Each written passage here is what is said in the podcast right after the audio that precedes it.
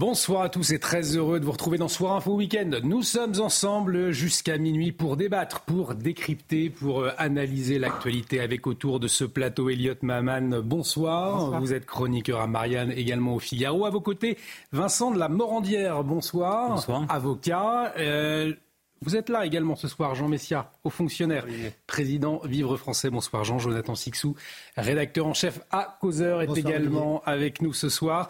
Euh, on vous entend dans un instant, messieurs, mais également euh, avec nous jusqu'à minuit, Maureen Vidal, pour nous livrer l'information. On fait un point complet avec vous sur les dernières actualités, Maureen.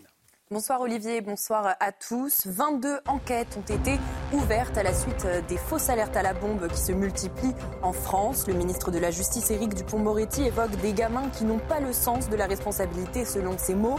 Plus d'une dizaine d'aéroports ainsi que le château de Versailles ont été évacués ce vendredi. 18 interpellations ont eu lieu ces derniers jours. Alors que 30 ressortissants français sont morts depuis l'attaque du Hamas en Israël, 7 sont toujours portés disparus. Emmanuel Macron veut rassurer les familles d'otages français après un entretien en visioconférence. Il assure que la France fera tout pour qu'ils reviennent sains et saufs. Une nouvelle qui réjouit les États-Unis. Joe Biden s'est dit au comble de la joie après la libération de deux Américaines qui avaient été prises en otage le 7 octobre par le Hamas lors de l'assaut sanglante du groupe islamiste palestinien contre Israël. Le comité international de la Croix-Rouge a contribué à la libération de cette mère et sa fille en transportant les otages de Gaza en Israël. Alors que l'aide humanitaire était attendue aujourd'hui à Gaza, Joe Biden a estimé qu'après des réparations de la route, les 20 premiers camions d'aide humanitaire entreraient dans les prochaines 24 à 48 heures. L'ONU appelle au passage rapide depuis Rafah. Des vérifications doivent être effectuées par Israël pour que les denrées reviennent aux civils et non au Hamas. Enfin, une jeune femme a été blessée hier soir au visage par trois éclats de balles à Montpellier, alors qu'elle se trouvait dans sa salle de bain au cinquième étage de son immeuble fenêtre ouverte. Habitante d'un quartier connu pour trafic de stupéfiants, son pronostic vital n'est pas engagé. Le suspect en fuite est remonté dans une voiture avec deux autres individus après les faits. L'enquête a été confiée à la Sûreté départementale de Montpellier. Merci Maureen, Maureen Vidal qu'on retrouvera à 22h30 pour un journal complet sur les toutes dernières actualités. Dans un instant, nous allons revenir sur cette information qui nous est parvenue en, fin d'après-midi. Euh, cette décision de justice, dans le contexte de la situation au Moyen-Orient, eh bien, la justice administrative a suspendu l'arrêté d'expulsion visant Mariam Abou Daka. Alors, Mariam Abou Daka, c'est une militante euh, du groupe terroriste FPLP. C'est le Front populaire de libération de la Palestine. Alors, l'État a fait appel. On va y revenir euh, dans un instant. C'est ce que vous comprenez, cette décision de justice autour de la table. Symboliquement, c'est quand même fort dans le contexte euh, de la situation au Moyen-Orient. On va en débattre, on va en parler dans un instant. On marque une très courte pause. On revient tout de suite sur CNews. De retour sur le plateau de Soir Info Week-end, bienvenue si vous nous rejoignez pour vous accompagner jusqu'à minuit pour décrypter, analyser l'actualité, débattre également. Elliot Maman, Vincent de la Morandière, Jean Messia et Jonathan euh, Sixou. Je vous propose, messieurs, pour démarrer, de revenir sur cette décision de justice en fin d'après-midi dans le contexte de la situation au Moyen-Orient. Eh bien, la justice administrative a suspendu l'arrêté d'expulsion visant Mariam Aboudaka. Mariam Aboudaka, c'est une militante du groupe terroriste FPLP. C'est le Front populaire de libération de la Palestine. Elle était jusque-là assignée à résidence dans les Bouches-du-Rhône avant sa possible expulsion euh, prévue fin novembre. Mais elle a contesté cette décision et la justice lui a donné euh, raison. L'État a fait appel. Les précisions de Célia Barotte. La justice a décidé de suspendre l'arrêté d'expulsion euh, de la Palestinienne Mariam Aboudaka, mais l'État va faire appel. Le juge des référés a estimé que le ministère de l'Intérieur a porté une atteinte grave et manifestement illégale à la liberté d'expression et d'aller et venir de Madame Aboudaka. Pour réaliser ses conférences, la militante du Front populaire de libération euh, de la Palestine est arrivée légalement en France. Elle disposait d'un visa de 50 jours, délivré en août par les euh, services consulaires français à Jérusalem. Devant le tribunal administratif, la représentante du ministère de l'Intérieur avait commencé son argumentaire avec cette question. Peut-on parler de tout et à tout moment? Pour le ministère de l'Intérieur, la présence et les conférences de Mariam Aboudaka peuvent, je cite, mettre de l'huile sur le feu et augmenter, attiser les tensions, voire les actes antisémites comme on a pu le voir euh, ces derniers jours. Les avocates de la militante l'ont présentée comme une intellectuelle qui diffuse un discours clair, antiraciste, féministe et politique, qui soutient les Gazaouis mais n'a jamais exprimé son soutien au Hamas. Enfin, pour ses conseils, le comportement individuel de Mariam Aboudaka ne constitue en aucun cas une menace grave à l'ordre public, car ses idées et ses positions n'ont pas changé depuis le 7 octobre. Alors une décision euh, qui divise même sur ce plateau. Peut-être pour les téléspectateurs un petit rappel euh, pour euh, définir ce que c'est que le FPLP. Il est défini justement comme organisation terroriste par l'Union européenne. Il a été particulièrement actif dans les années 1970 avec plusieurs actions armées, y compris des détournements d'avions des détournements d'avions pour sensibiliser le monde à la cause palestinienne. Alors ces actions visaient principalement des cibles israéliennes aussi occidentale. Euh, en France, le FPLP notamment soupçonné d'être impliqué dans l'attentat en 1980 de la rue Copernic. Alors, euh, cette décision de justice, est-ce que vous la comprenez, Jean Messia, ce soir? Moi, je suis un peu estomaqué par ce qui arrive. Parce que euh, Myriam Aboudaka était connue comme le loup blanc dans les territoires palestiniens. On connaît son engagement au FPLP. Le Quai d'Orsay décide de lui accorder un visa par notre consulat euh, en Israël. Elle n'est pas arrivée par Lampedusa. Ce n'est pas une migrante clandestine dont on découvrirait subitement la présence en France. Ce sont les autorités françaises elles-mêmes qui, en connaissance de cause, lui accordent un visa pour venir en France y propager sa parole. Euh, est-ce que le Quai d'Orsay est au courant que dans la mouvance palestinienne, il n'y a pas que le Hamas qui est terroriste? Vous l'avez rappelé, le FPLP est une branche armée terroriste palestinienne qui a été impliquée et qui a organisé des attentats extrêmement meurtriers dans les années 70 en faisant plastiquer des avions. Et l'un des avions d'ailleurs, le FPLP, les terroristes du FPLP avaient trié les passagers juifs des passagers non juifs euh, pour libérer euh, les seconds et, garder les premiers. Donc on est sur, on est sur les juifs, on n'est pas sur les Israéliens. Donc ils ne sont pas simplement anti-israéliens, ils sont aussi antisémites. Ils se sont illustrés dans les années 2000 encore par des attentats particulièrement meurtriers, dont l'un des attentats était déjà euh, le 27 avril 2022 euh, dans l'un des kibbutz, le kibbutz Adora, où ils sont rentrés en euh, tirant à bout portant sur des personnes innocentes. Donc c'est un peu le même mode opératoire que le Hamas, même si ce n'est pas la même idéologie, si vous voulez, qu'il y a derrière. Donc moi, je suis assez étonné de cette euh, euh, cacophonie presque invraisemblable du gouvernement qui, par son ministre des Affaires étrangères, accorde un visa et par son ministre de l'Intérieur tente de récuser le visa de l'impétrante pour la renvoyer euh, d'où elle vient. Donc à quel moment il y a une politique étrangère cohérente avec la politique sécuritaire? C'est invraisemblable ce qui arrive. Et un visa accordé, Vincent de la Morandière, avant donc les terribles attaques terroristes en Israël, mais c'est vrai que cette décision de la justice administrative, elle interpelle parce qu'il y a derrière tout un symbole également. Vous la comprenez ou pas cette décision? Alors moi, je la comprends, je suis assez à l'aise. Pourquoi? Parce que la vocation du juge administratif, euh, c'est de limiter euh, les excès euh, de l'État, les attentes de l'État aux libertés fondamentales. C'est vraiment la vocation du juge administratif plus précisément, le juge des référés est là pour euh, euh, voir et, arrêter les effets en fait d'atteinte manifestement illégale. Et c'est ça dont il s'agit en l'espèce. Et pourquoi? Parce que pour le juge administratif, le seul moyen de sortir de la violence, c'est d'exercer les droits. C'est qu'en fait, tous et chacun puissent que chacun ait la possibilité en fait d'exercer liberté fondamentale, la liberté d'expression et la liberté d'aller et venir. Et en fait, euh, c'est juste ça que le juge administratif rappelle en donnant des critères qui sont extrêmement objectifs.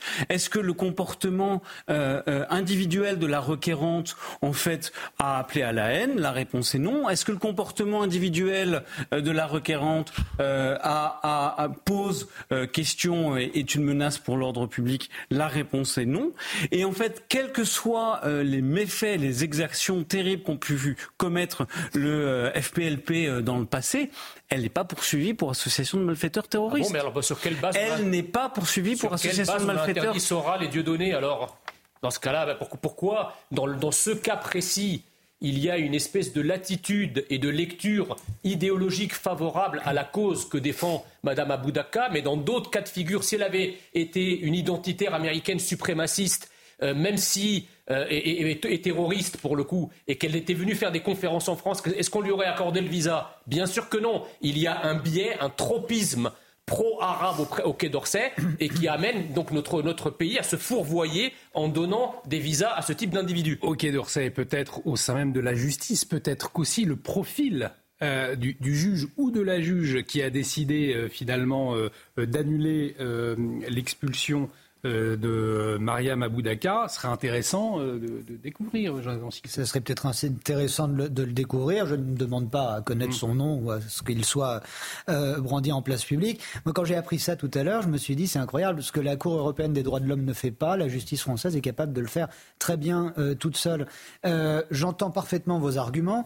on peut se féliciter encore une fois et se réjouir de vivre dans un état de droit, mais on voit année après année, attentat après attentat, glorification après glorification euh, d'actes terroristes euh, s'il en est, euh, que l'état de droit finit par être un état qui se joue de tous les citoyens et qui en vient à nous mettre nous-mêmes en danger dans notre vie quotidienne.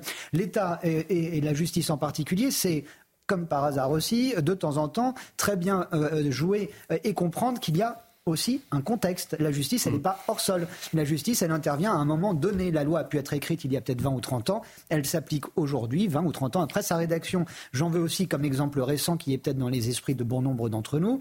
Quand euh, Naël, ce, gamin, a été tué par un policier, le policier, j'en connais le dossier, il est resté en prison un certain temps. Pourquoi? Et c'était euh, argumenté en ces termes, en raison du climat pour ne pas mettre de l'huile sur le feu.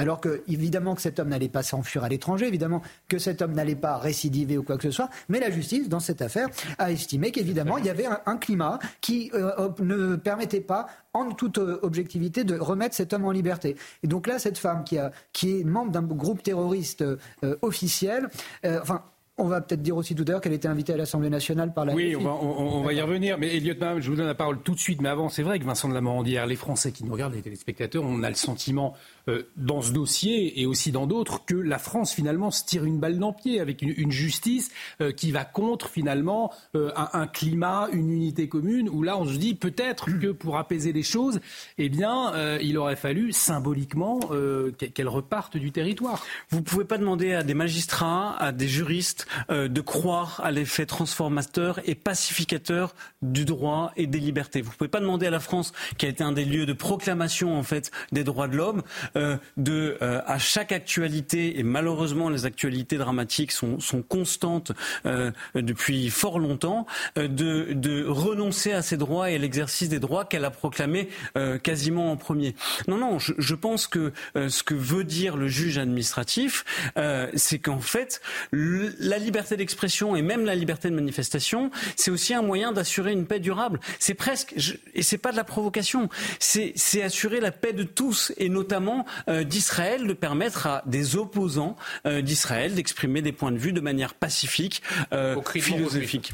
Eh bien justement, on va y Alors non, ça c'est interdit justement. Ça c'est ah interdit et ça a été relevé par le juge administratif qui a dit qu'elle n'avait tenu aucun propos antisémite. Non, non, mais dans la manif, on va en parler tout à l'heure. On va en parler, on va revenir. Il y a eu effectivement cette manif, on a entendu des Allah Akbar, on a entendu des Macron euh, assassins, Israël assassin euh, également. Euh, Elliot Maman, c'est vrai que vous le rappeliez tout à l'heure, Jonathan Sixou, euh, Mariam Aboudaka qui avait été interdite de venir à l'Assemblée nationale. Ça veut dire donc qu'elle avait été invitée à l'Assemblée nationale par la députée LFI Elle a donc été déprogrammée au vu des événements, euh, notamment donc la, présidente de l'Assemblée nationale, Yann Braun-Pivet, qui avait justifié d'ailleurs ce choix dans un communiqué. Je vais vous en lire un, extrait. Donner la parole à une personne membre d'une organisation terroriste à l'Assemblée nationale donnerait une tribune à la violence, à la haine et portera atteinte grave à nos principes démocratiques, plus encore eu égard à la situation actuelle au Proche-Orient. Euh, donc éclairé par ces propos euh, de Yael Braun-Privet, c'est vrai qu'on peut s'interroger euh, du fait que la justice ait refusé de la renvoyer. C'est là qu'on est vraiment sur une ligne de crête parce que dans un sens, je, suis plutôt favorable à la notion de démocratie libérale euh, que je défends, euh, mais je n'aurais pas envie de donner l'impression que finalement les instances de l'état de droit euh, contribuent à défaire ce même état et que d'une certaine manière l'état de droit est une forme de, de, cadeau à tous les activistes des causes les plus sombres du monde entier pour venir en France et se retrouver à chaque fois défendus par nos instances juridiques.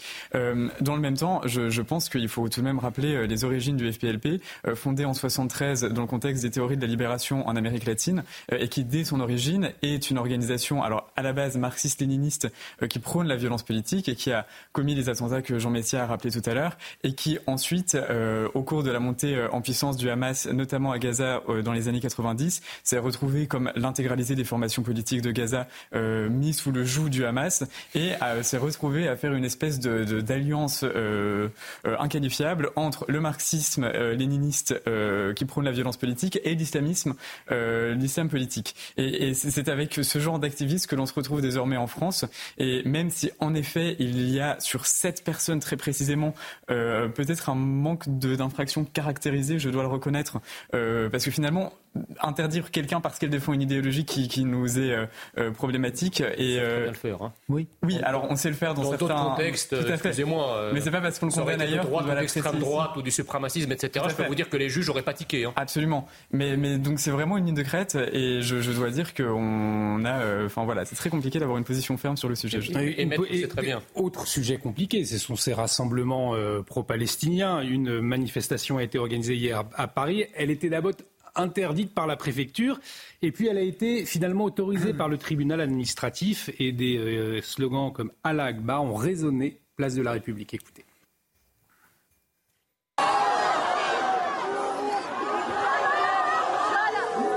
La Akbar, voilà ce qui a été entendu hier, place de la République à Paris, où près de 4000 personnes se sont réunies pour s'exprimer. Des mots qui n'ont pas leur place pour le ministre de la Justice. Allah Akbar, c'est ce que l'on a entendu de la bouche de l'assaillant qui a euh, égorgé euh, le professeur d'Arras. Une foule réunie après l'appel de l'association Cabjo Euro-Palestine et du nouveau parti anticapitaliste. Dans le cortège, des slogans anti-Israël et anti-Macron ont été entendus. D'autres en faveur des Gazaouis.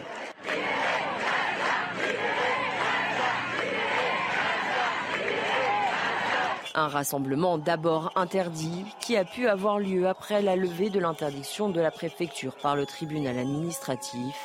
La foule a été dispersée par les forces de l'ordre et s'est terminée en manifestation sauvage dans la capitale. Avant de vous entendre, Vincent de la Morandière, euh, sur cette manifestation, on va revoir la séquence au cri euh, d'Allah Akbar.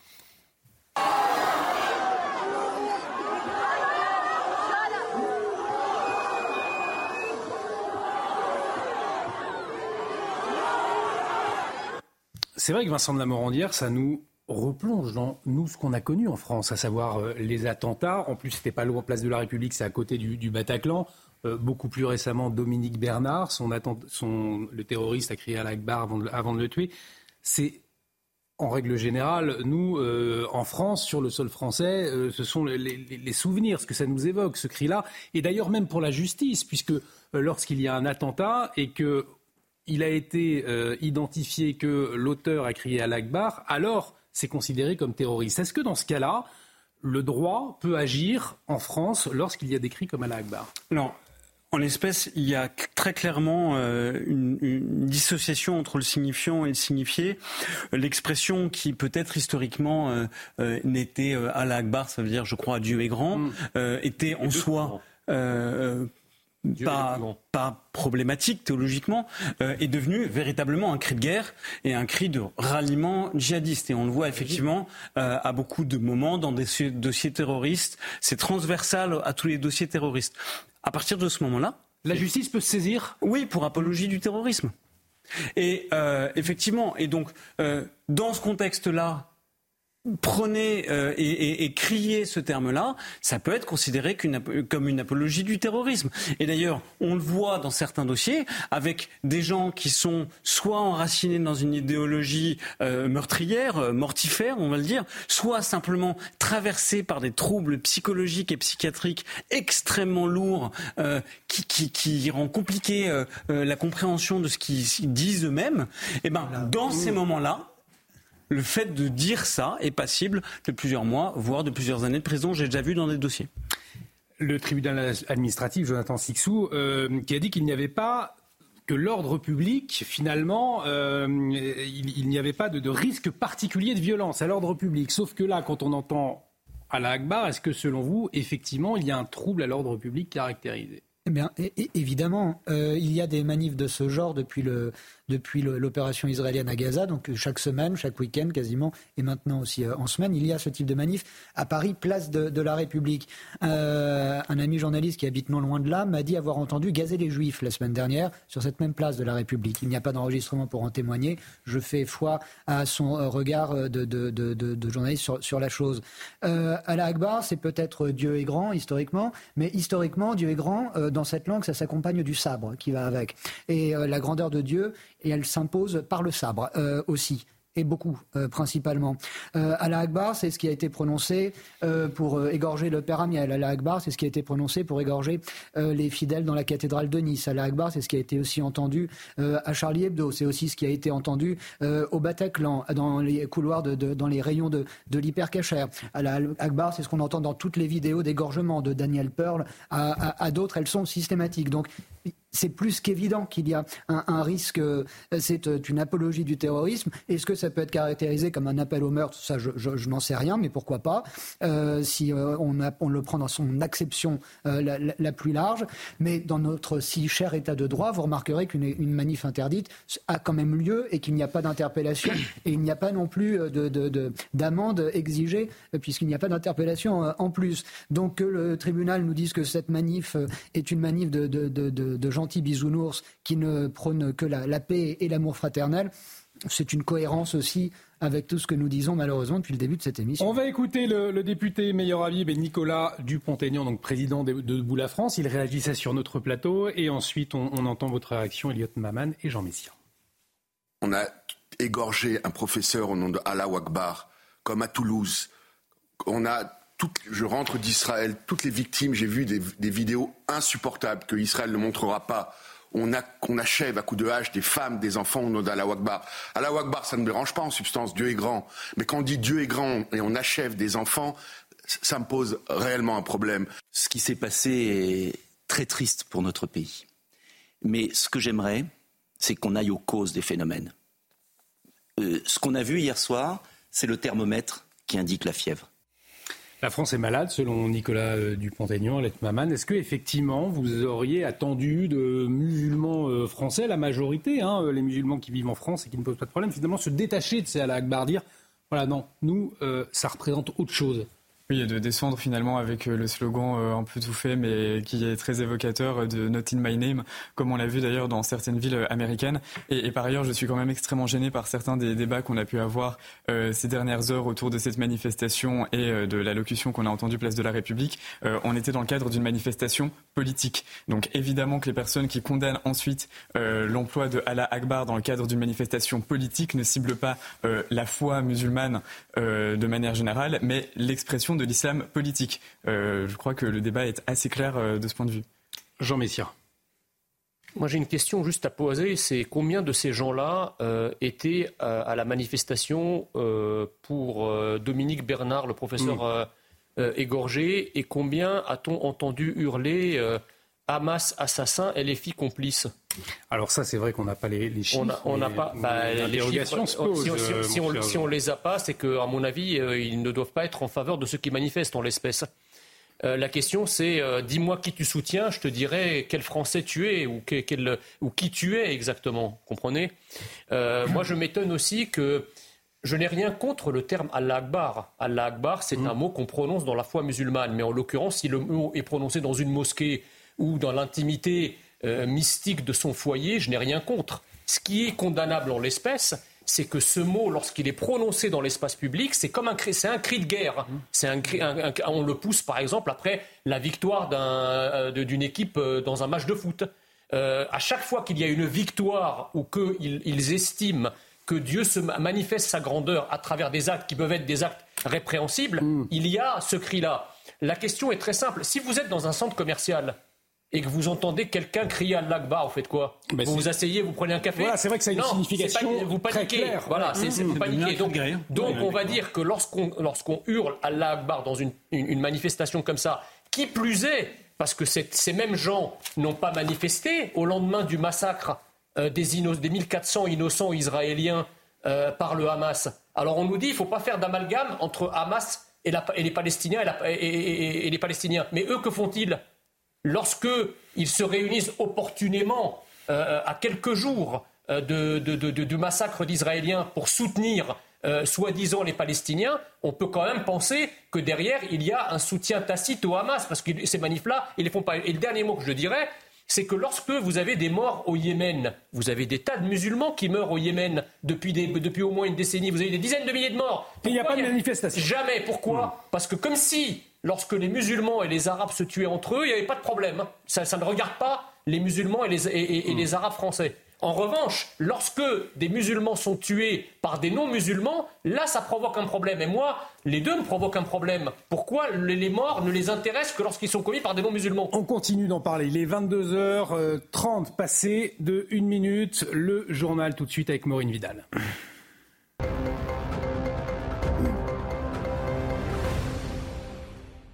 Le Hamas avait annoncé leur libération. Deux otages américaines sont arrivées en Israël ce soir. Cette mère et sa fille étaient détenues par les terroristes à Gaza depuis le 7 octobre dernier. Joe Biden s'est dit au comble de la joie. Des membres de leur famille les attendent sur place. Alors que 30 Français ont été euh, tués en Israël depuis l'attaque du Hamas le 7 octobre dernier, 7 manquent encore à l'appel. Emmanuel Macron s'est entretenu euh, ce matin avec les familles des otages. Il promet que tout sera fait pour qu'ils reviennent sains et saufs. Le président a également assuré via un X anciennement tweet que la France n'abandonne pas les siens.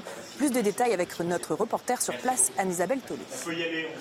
C'est un nouveau Shabbat noir que vivent les familles des sept otages français qui ont pu s'entretenir en visioconférence à la mi-journée avec le président président Emmanuel Macron. C'est officiellement la première fois. Rien n'a pu filtrer de ces entretiens car le président euh, Emmanuel Macron a assuré que la France faisait tout ce qui était en son pouvoir pour obtenir la libération des otages, assurant que des discussions intenses étaient en cours et pas seulement en Israël mais dans l'ensemble de la région avec tous les acteurs. Israël qui donc vit une période dramatique avec au total plus de 203 otages retenus depuis le 7 octobre dernier par le Hamas. Et euh, les familles ne peuvent pas s'exprimer sur l'entretien qu'elles ont pu avoir avec le président Macron. Elles peuvent en tout cas se raccrocher à l'espoir que nous a indiqué le porte-parole de l'armée israélienne, à savoir que la majorité des otages seraient encore en vie. On compterait plus de 20 otages mineurs, plus de 20 otages âgés de plus de 60 ans. Parallèlement, il y a certaines familles qui réclament une trêve alors qu'Israël s'apprête de manière imminente à entrer dans Gaza. Alors que l'aide humanitaire était attendue aujourd'hui, Joe Biden a estimé qu'après euh, des réparations de la route, les 20 premiers camions d'aide humanitaire entreraient dans Gaza dans les prochaines 24 à 48 heures. L'ONU appelle au passage rapide depuis Rafah. Des vérifications doivent être effectuées par Israël pour que les denrées euh, reviennent aux civils et non au Hamas. Antonio Guterres, le secrétaire général de l'ONU, a rappelé l'importance de ces aides pour les Palestiniens. Nous avons répété à plusieurs reprises que l'attaque barbare du Hamas devait être condamnée. Mais j'ai également dit qu'il ne peut y avoir de prétexte pour une punition collective du peuple palestinien. Il est absolument essentiel de respecter le droit international humanitaire. Il est absolument essentiel de protéger les civils et il est absolument essentiel de faire parvenir l'aide humanitaire aux Palestiniens. Du Caire à Bagdad, en passant par Tunis, des dizaines de milliers de personnes ont manifesté dans les capitales des pays arabes et musulmans en soutien aux Palestiniens de la bande de Gaza et contre l'État d'Israël. Un adolescent de 15 ans a été euh, arrêté avec un couteau hier près de la synagogue de Strasbourg. Ce jeune Français d'origine tchétchène a été interpellé par un CRS après avoir frotté la lame d'un couteau sur les barrières métalliques entourant la grande synagogue de la paix avant de dissimuler, dissimuler l'arme dans sa manche. Il a été euh, placé en garde à vue. Des recherches effectuées dans son téléphone portable ont permis de retrouver un message sur un réseau social mentionnant une menace à la Kalachnikov. L'enquête a été confiée à la police judiciaire. Enfin, le suspect du meurtre et du viol de la jeune Loana, âgée de 10 ans, a été déféré. Âgé de 57 ans, l'homme reconnaît le viol, mais pas le meurtre. Il explique que l'enfant est tombé dans l'escalier, s'est blessé très gravement ou a été tué par la chute et qu'il ne savait pas quoi faire du corps. Selon l'autopsie ce matin, la fillette a été frappée à de nombreuses reprises au visage, les coups ayant entraîné la mort. Écoutez François Schneider, le procureur de la République du tribunal judiciaire de Reims. Il est déféré donc ce jour euh, devant un juge d'instruction euh, pour des faits de euh, meurtre sur mineur de 15 ans, accompagné de viol, ce qui lui fait encourir la peine la plus lourde prévue au Code pénal français, qui est la réclusion criminelle à perpétuité, assortie d'une peine de sûreté maximale de 30 ans. Il va falloir l'entendre, faire aussi évidemment une expertise psychologique et psychiatrique du mise en cause. Euh, qui, encore une fois, euh, n'a pas le profil, n'a pas le profil habituel de ce type de personnalité, étant précisé, encore une fois, et je le répète, que lui euh, nie avoir tué cette, cet enfant. Merci Maureen pour ces toutes dernières informations. On vous retrouve à 23h pour un nouveau journal. tout à l'heure, Maureen Vidal. de retour sur le plateau donc de Soir Info Week-end, place au débat, l'analyse, au décryptage, toujours avec Elliot Maman, Vincent de la Morandière. Jean Messia, Jonathan Sixou. Euh, on va parler dans un instant sur ces alertes à la bombe qui se multiplient encore 18 aujourd'hui en France, notamment dans les aéroports. Mais avant, nous poursuivons notre discussion sur ce rassemblement pro-palestinien qui était organisé à Paris. Il a été interdit par la préfecture, puis finalement autorisé par le tribunal administratif. On en parlait à, l'instant, on a entendu des Allah Akbar, Allah scandés, hein, place de la République. Euh, mais pas seulement, euh, des Macron assassins ont également, Macron complice, Israël assassin également entendu. Écoutez.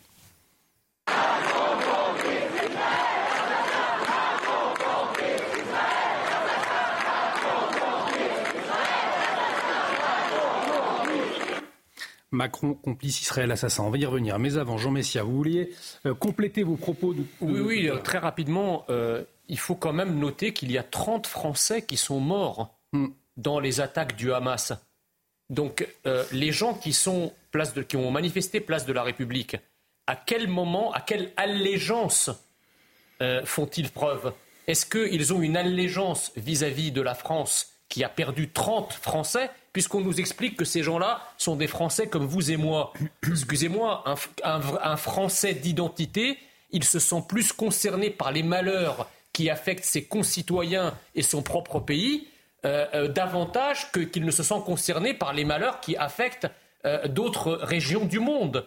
Donc quand on est français et qu'on a perdu 30 de nos concitoyens lors d'une attaque terroriste commise par un groupe criminel, je suis désolé, on doit prioritairement manifester pour soutenir les Français qui sont morts et pour soutenir leurs familles, pas pour soutenir euh, en partie les criminels qui ont perpétré ce crime. Et c'est vrai qu'on a vu moins de monde dans la rue pour, euh, pour soutenir les otages. En tout cas, Macron dans le viseur, Macron complice Israël assassin. Pourtant, le chef de l'État, Elliot Maman, l'a redit, euh, la posture de la France est celle d'une solution à deux États. Emmanuel Macron qui s'est dit très attaché à l'aide humanitaire à Gaza. Et il est resté discret. On, y reviendra d'ailleurs. Il n'est pas encore allé euh, euh, en Israël. Il est dans le viseur malgré tout. Qu'est-ce que cela révèle selon vous? Euh, cela, révèle, cela révèle qu'on parle souvent d'importation du conflit. Ce n'est pas tant le conflit qu'une certaine lecture du conflit qu'on importe. Cette lecture est une lecture confessionnelle, qui ne fait absolument pas l'unanimité euh, dans la région. Je rappelle tout de même qu'un quart des citoyens israéliens sont musulmans, euh, que par ailleurs euh, la démographie parmi les citoyens israéliens musulmans est nettement plus importante, nettement plus élancée que celle des citoyens israéliens juifs, et que Israël n'est tellement pas un pays, un État d'apartheid que en ce moment un des débats extrêmement prégnants dans la classe politique israélienne est celle de l'obligation pour les citoyens musulmans en Israël de servir également dans l'armée, alors qu'à l'heure actuelle c'est un choix, ils n'y sont pas obligés. et c'est bien la preuve que, quoi qu'on en dise, ce n'est pas un conflit qui, oppose les juifs aux musulmans. C'est un conflit qui oppose deux idéologies de conception de la société. et pourtant, dans la lecture que l'on en fait en France, on a toujours envie de revenir sur la, sur la dimension exclusivement confessionnelle du conflit israélo-palestinien. Euh, voilà, une démonstration pas forcément partagée par Jean Messia, oui, je, je, crois que vous, vous avez raison dans l'histoire, ça a été comme ça au départ. Euh, mais le problème, c'est que avec une forme de réislamisation de l'islam à l'œuvre depuis maintenant 20 ou 30 ans, et on le voit bien à quoi ressemble euh, le, Caire, Damas, Beyrouth, etc., il y a 40 ans, et à quoi ressemblent ces capitales aujourd'hui? On voit bien qu'il y a quand même une, comment dirais-je, une transformation euh, euh, par une forme d'intégrisme musulman qui arrive dans les sociétés. Le nombre de voiles, de femmes voilées au Caire aujourd'hui n'est pas celui dans les années 70, si vous voulez. Donc au, départ, vous avez raison, mais aujourd'hui, le conflit se cristallise autour des religions. D'ailleurs, quand dans les manifs on entend mort aux juifs, c'est pas mort aux Israéliens, d'accord C'est ce que je disais. Euh, voilà, on, importe une lecture confessionnelle du conflit. Oui, mais, par exemple, sur place, c'est pareil. Le Hamas, quand il rentre, c'est pas pour tuer des Israéliens, c'est pour tuer des Juifs. Évidemment, mais c'est idéologique. Mais par exemple, dans les villes mixtes euh, israéliennes, on voit pas tant de femmes voilées que ça. Donc euh, oui, mais vous, vous avez, il vous a pas échappé que les derniers attentats qui ont été avant l'acte terroriste du Hamas, les derniers attentats qui avaient été perpétrés en Israël, l'étaient par des Arabes palestiniens, par, par les Arabes, israéliens. Mhm. Voilà, donc vous voyez bien qu'il y a quand même une forme de conflictualisation autour de, la religion qui se fait. Bien sûr. Alors, je voulais vous entendre également sur un autre dossier. Jean-Paul Delesco, secrétaire départemental de la CGT dans le Nord, a été arrêté euh, par euh, la police ce matin à 6 heures à son domicile de Valenciennes. la secrétaire administrative également, placée en garde à vue. L'homme a été relâché en début d'après-midi. Alors, pour quelle raison? Eh bien, Il est accusé d'apologie du terrorisme suite à des propos tenus dans un tract. De quoi s'agit-il Précisément? Les explications de Michael Dos Santos. Quelques minutes après sa sortie du commissariat de Lille, Jean-Paul Delesco assume son tract devant des manifestants venus réclamer sa libération. On nous fera pas taire parce qu'il y a des conflits dans le monde. Il y a différents conflits. Et la CGT, elle a son mot à dire par rapport aux conflits dans ce monde. Pourtant, le tract publié la semaine dernière par la CGT 59 apparaît ambigu. Dès les premiers paragraphes, le syndicat semble cautionner les attaques du Hamas contre Israël. Les peuples subissent de plein fouet la politique coloniale de l'entité sioniste. Les horreurs de l'occupation illégale se sont accumulées. Depuis samedi, elles reçoivent les réponses qu'elles ont provoquées. Quelques lignes plus bas, le syndicat dénonce ce qu'il décrit comme une politique d'apartheid, le deux poids deux mesures d'Emmanuel Macron face aux victimes civiles, avant de s'en prendre également aux médias. En France et dans le monde occidental en général, la propagande médiatique totalitaire nous présente scandaleusement les conséquences comme des causes, les occupés comme terroristes et l'occupant comme victime. Plus tôt dans la matinée, l'ensemble de la gauche avait condamné l'arrestation du secrétaire départemental du Nord et celle de la secrétaire administrative. Monsieur Darmanin, votre boulot c'est quoi? Pas de mettre en cellule les syndicats, pas de surveiller les comptes Twitter des footballeurs, mais de protéger les Français. Après l'enseigne de Tacos, le footballeur, maintenant la responsable CGT Nord, le pouvoir aurait-il perdu la raison? Sur le réseau social X, le Bureau national de la CGT avait également dénoncé l'usage de moyens disproportionnés pour des militants qui ne représentent aucune menace. Vincent de la Morandière, c'est vrai que pendant le, que le sujet était diffusé, on entendait Jean Messia nous dire euh, le tract aurait pu être euh, finalement rédigé par le Hamas. Est-ce que euh, le délit d'apologie du terrorisme, il est suffisamment caractérisé selon vous, ou en tout cas, euh, au vu de ce qui est écrit dans le tract, il y a effectivement euh, des doutes alors en fait, ça sera au juge euh, pénal et répressif d'en décider. Je ne vais pas m'instatuer là-dessus. Ce serait même un délit de le faire. Euh, par contre, ce que je peux vous dire, c'est exactement l'illustration de ce que je vous expliquais tout à l'heure. En fait, l'arsenal répressif français est extrêmement lourd, extrêmement complet, et effectivement sur des paroles comme ça qui sont euh, qui sont vraiment sur la ligne de crête, peut-être même un peu au-delà, euh, euh, tout de suite, euh, il y a une mobilisation pénale, une réponse pénale possible, il y a une garde à vue qui a été posée, et, et c'est exactement ça que je voulais vous dire. Mmh. Macron assassin, c'est un délit. En fait, on peut pas insulter un chef d'État.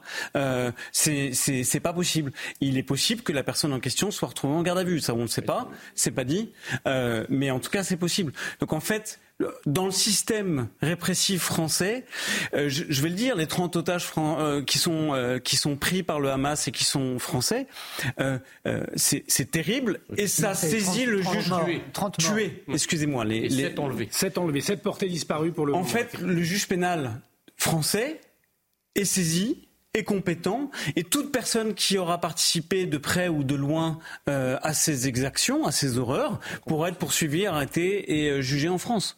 Donc en fait, il y a quand même un dispositif qui nous permet une réponse adaptée en fonction des implications personnelles. Toujours est-il, Jonathan Sixou, c'est vrai que c'est toujours étonnant de voir un CGT, euh, la, la, CGT censée défendre les travailleurs, finalement s'immiscer dans ce, dans ce genre de, de, de conflit. Euh, est-ce que ça, ça, vous étonne et est-ce que vous y voyez l'apologie du terrorisme, effectivement, dans un tract qui aurait pu être rédigé comme le disait euh, Jean Messia, par le Hamas. Alors, il y a plusieurs choses dans votre ouais. phrase, Olivier. Euh, déjà, ça fait longtemps que j'ai pas entendu la CGT défendre un travailleur. Ouais, la CGT, depuis fort longtemps, je parle en, en, en, longues années, défend ses intérêts, ses propres intérêts. C'est une, c'est une aristocratie syndicale qui défend les, les, les, les privilèges de sa caste.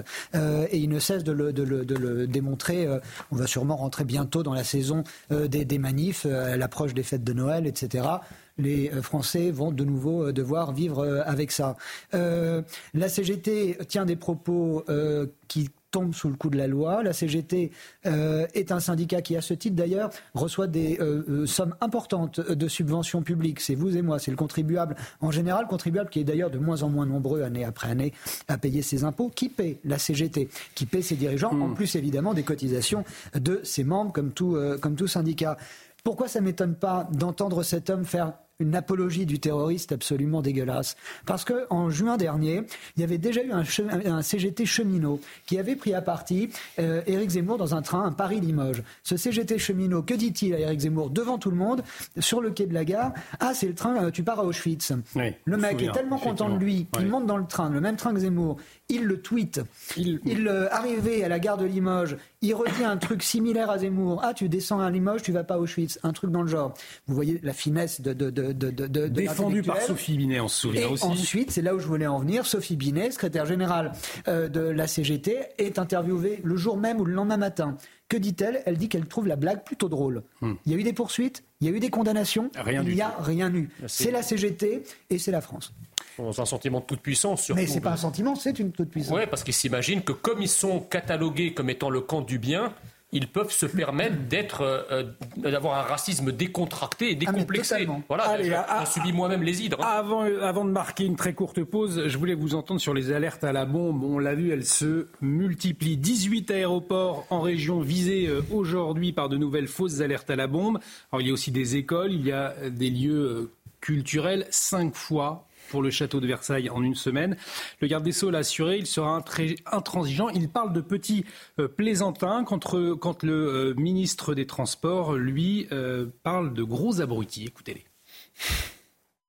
Dans ceux qui, qui, qui, font ces alertes à la bombe, il y a, y a, des gamins, petits plaisantins qui n'ont pas le sens des responsabilités. Puis il faut que les parents soient là. Je rappelle d'ailleurs que c'est les parents qui vont payer les conséquences financières, vous en avez parlé, et elles sont extrêmement importantes. Puis après, il y a les malveillants. Il faut que ces gens-là euh, arrêtent. Il faut qu'on poursuive. Il faut qu'on identifie et il faut que l'on condamne. Les petits malins ou les petits plaisantins qui se livrent à ce genre de jeu sont en fait de gros abrutis, voire de grands délinquants. Et nous ne laisserons rien passer sur leurs actions dans le climat que nous connaissons. Nous avons euh, depuis mercredi eu des impacts importants dans nos aéroports. C'était euh, mercredi 17 aéroports qui ont reçu une alerte, 15 qui ont été évacués. Dans la journée d'hier, jeudi, 25 qui ont reçu une alerte, 19 qui ont fait l'objet d'une mesure d'évacuation. Des plaisantins, des abrutis donc pour le, gouvernement, mais Thibault de Mondrial, Thibault de Mondrial, Vincent de la Bandière, c'est un de vos confrères, il est avocat au barreau de Paris, il est aussi président du Centre de réflexion sur la sécurité intérieure. Lui, il a une toute autre analyse. Regardez ce qu'il a déclaré, c'était aujourd'hui. Je ne crois pas à la thèse des petits plaisantins, je pense que nous sommes dans une phase de préparation d'une intense activité euh, terroriste. Alors mon interrogation est la suivante, est-ce que les membres du gouvernement ne sont pas assez sur leur garde, selon vous Alors effectivement, la thèse soutenue par Thibault de Montbrial doit interroger, c'est-à-dire ces alertes à la bombe, ces fausses alertes à la bombe sont peut-être un moyen de saturer les services et après de frapper ailleurs. Et ça, c'est un risque qu'il faut avoir en tête. c'est impossible de le savoir avant. Par contre, quelqu'un qui ferait ça dans cet esprit-là se rendrait complice d'actes mm. terroristes et participerait à une association de malfaiteurs terroristes. Donc en fait, il faut aussi remettre les choses à leur place. Il y a un autre point qui a été rappelé qui me semble important à rappeler aux parents. Si vous avez un enfant mineur qui fait une fausse alerte à la bombe pour sécher un cours ou pour un motif futile qui n'est pas à la hauteur de la gravité de la situation, ils peuvent être condamnés non pas sur le plan pénal, les parents, mais à réparer les dommages civils, c'est-à-dire à réparer le coût que euh, euh, peut engendrer le fait de bloquer une école, le château de Versailles. Et c'est énorme, il faut voilà. encore qu'il soit solvable. Donc ça, il faut qu'il le sache, mm. euh, puisque, le, euh, comme le rappelait Eric euh, Dupont-Moretti, en fait, c'est un risque financier énorme pour les parents de se voir engagés sur un point de vue civil. Toujours est-il, Elliot Maman, pour revenir, alors euh, sans non plus euh, être trop euh, pessimiste ou alarmiste plus précisément. effectivement, est-ce que le gouvernement devrait employer d'autres termes que plaisantin, gros abruti dans le contexte de ces alertes à la bombe? Mais En fait, ce qui est terrible, c'est que cette histoire conjugue le caractère dérisoire de l'anecdote médiatique de manière générale euh, avec une menace effrayante euh, et on est effrayé de manière parfaitement légitime parce que la menace est réelle. Et euh, vous savez, Marx, dans le 18 primaire de Bonaparte, écrit l'histoire se répète toujours deux fois, la première comme une tragédie, la seconde comme une farce. Et en fait, le risque est là, c'est que vraisemblablement, vu qu'on s'est amusé aujourd'hui à faire le décompte du nombre d'aéroports qui ont été évacués pour des alertes à la bombe, etc., vraisemblablement, dans ces prochains jours, ceux qui habitent dans les grandes villes seront conduits à un moment ou à un autre à participer à une de ces évacuations.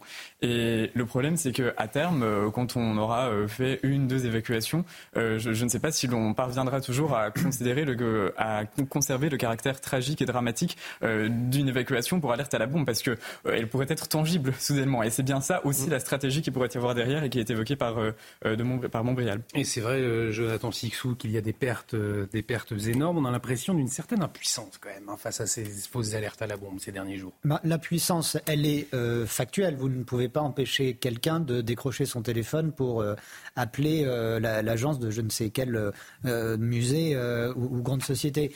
là où les, mots employés sont quand même importants, c'est-à-dire que ce sont des, des termes quasiment bienveillants. Alors que on le comprend bien, les enjeux sont considérables, la menace est réelle. Euh, encore une fois, ce ne sont pas des petits plaisantins qui font ça simplement pour, euh, pour, pour le plaisir de s'amuser dans le contexte euh, dans lequel nous, vivons précisément. Là aussi, alors il y a tous les cas de figure, sûrement, Monsieur de Montbrial est très bien informé, mm. vous entendez, nous entendons des choses, etc. Il y a une, un éventail, une palette de, de personnalités et d'âges divers dans, dans tous, ces, dans, dans, tous ces, ces, abrutis, mais il y a aussi beaucoup de jeunes. Et regardez les, regardez les, vidéos sur les réseaux sociaux des gamins de 13 ans qui vous expliquent comment il faut siffler pendant une minute de silence, etc. Ce sont des décérébrés. Et je pense que c'est une nouvelle donne à prendre en compte aussi dans la, c'est même plus de l'apprentissage, mais dans, dans l'enseignement, dans la, dans la structuration, dans la formation des citoyens de, de demain, c'est qu'on a affaire à une jeunesse qui est complètement paumée. Et, euh, et, et, bah, non, oui. Si, euh, il, y a, des choses sur lesquelles ils sont vraiment très alertes. Hein, ah, je veux pour, dire, pour, savoir, pour, pour, pour, défendre, pour défendre une forme d'irrédentisme identitaire et religieux. Là, je peux vous dire qu'ils sont, ils sont très bien câblés. Hein. Allez, on va, on va marquer, on va marquer une courte pause. Allez-y, en un mot. Philippe Muret, une phrase qui disait que la jeunesse est un naufrage. Non, mais le, le, si vous voulez, le, problème, c'est que moi, je suis atterré par les propos de Clément Beaune qui minimise la menace ouais, sorte de propos de, de bobos de boîte de nuit. Pour un peu, il reprendrait le relais d'Éric Dupont-Moretti qui nous expliquait que l'insécurité c'était un sentiment. Là, il va nous dire que c'est un sentiment d'alerte à la bombe. Allez, on va, venir, on va revenir sur cette révélation dans un instant et pas des moindres. Le terroriste islamiste qui a tué euh, l'enseignant Dominique Bernard à Arras, eh bien, il était fiché depuis 2012. Or, jusqu'ici, les autorités euh, avaient précisé que Mohamed Mouchkov était fiché pour radicalisation seulement depuis le 2 octobre. Alors on va essayer de comprendre pourquoi dans un instant. Restez avec nous sur CNews. De retour sur le plateau de Soir Info Week-end, bienvenue si vous nous rejoignez. Il est 23h tout de suite, le journal avec Maureen Vidal.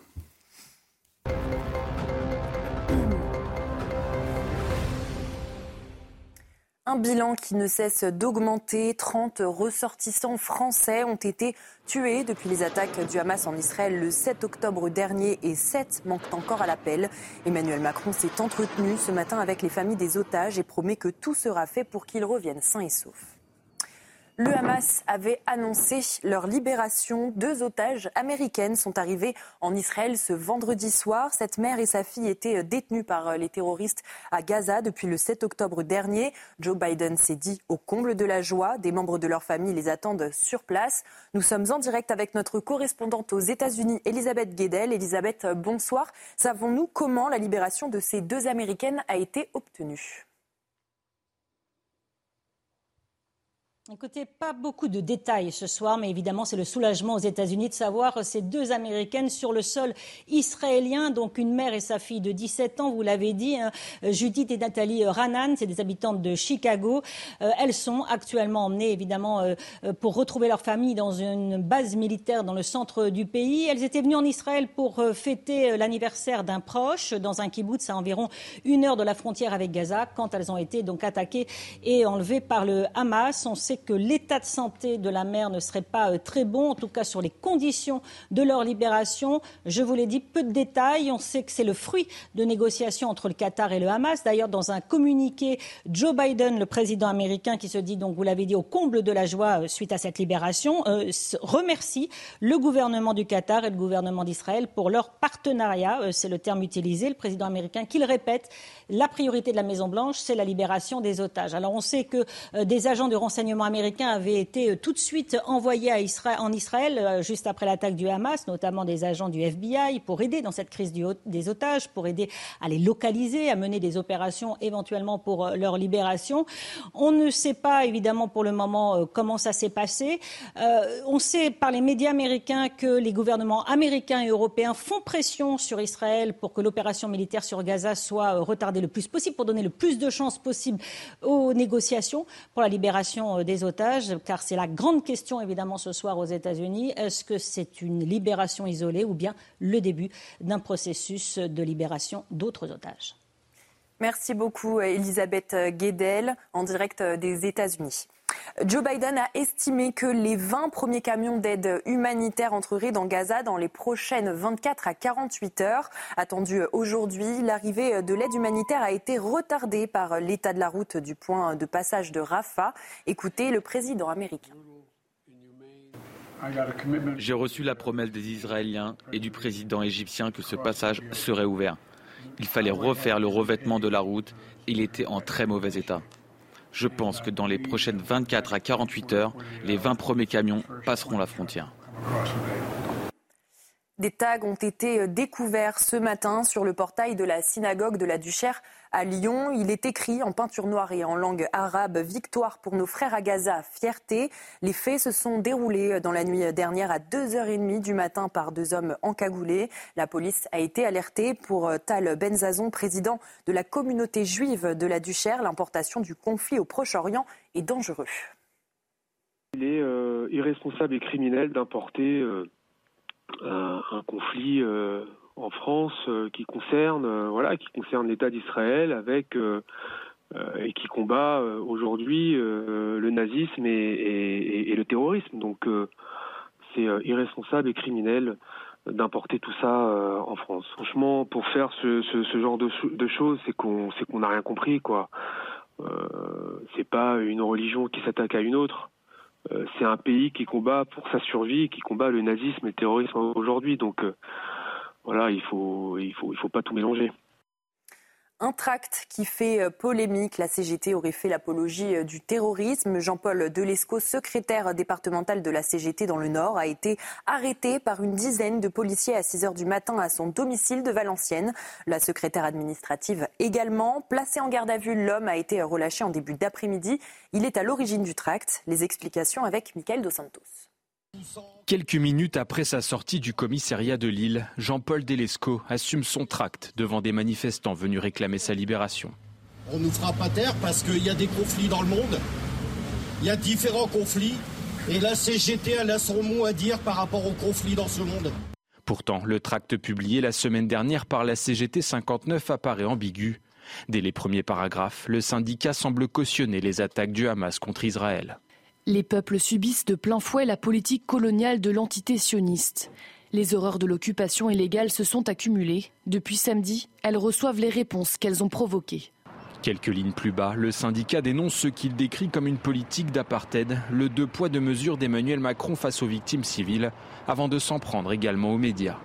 En France et dans le monde occidental en général, la propagande médiatique totalitaire nous présente scandaleusement les conséquences comme des causes, les occupés comme terroristes et l'occupant comme victime.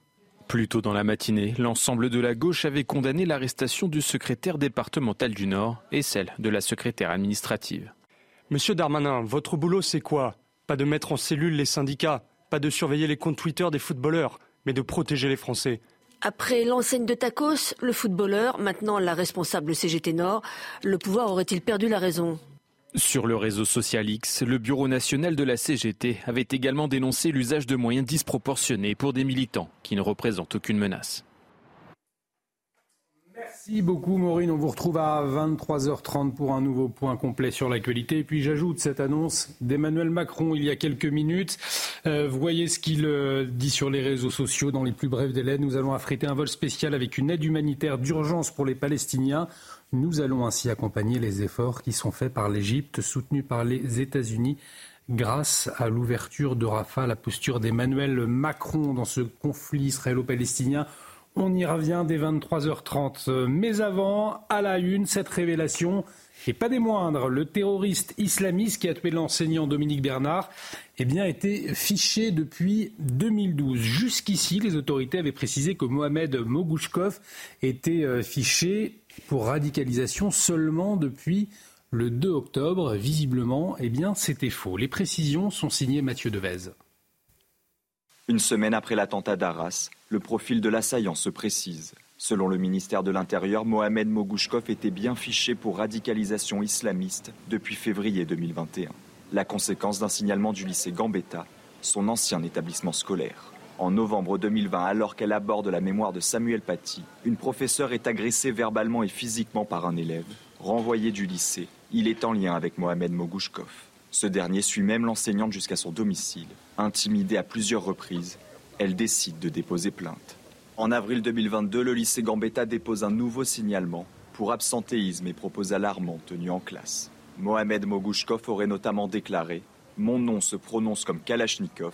Est-ce que cet outil peut tuer? Mais ce n'est qu'à partir du mois de juillet dernier que le jeune homme est suivi par les services de la Direction générale de la sécurité intérieure.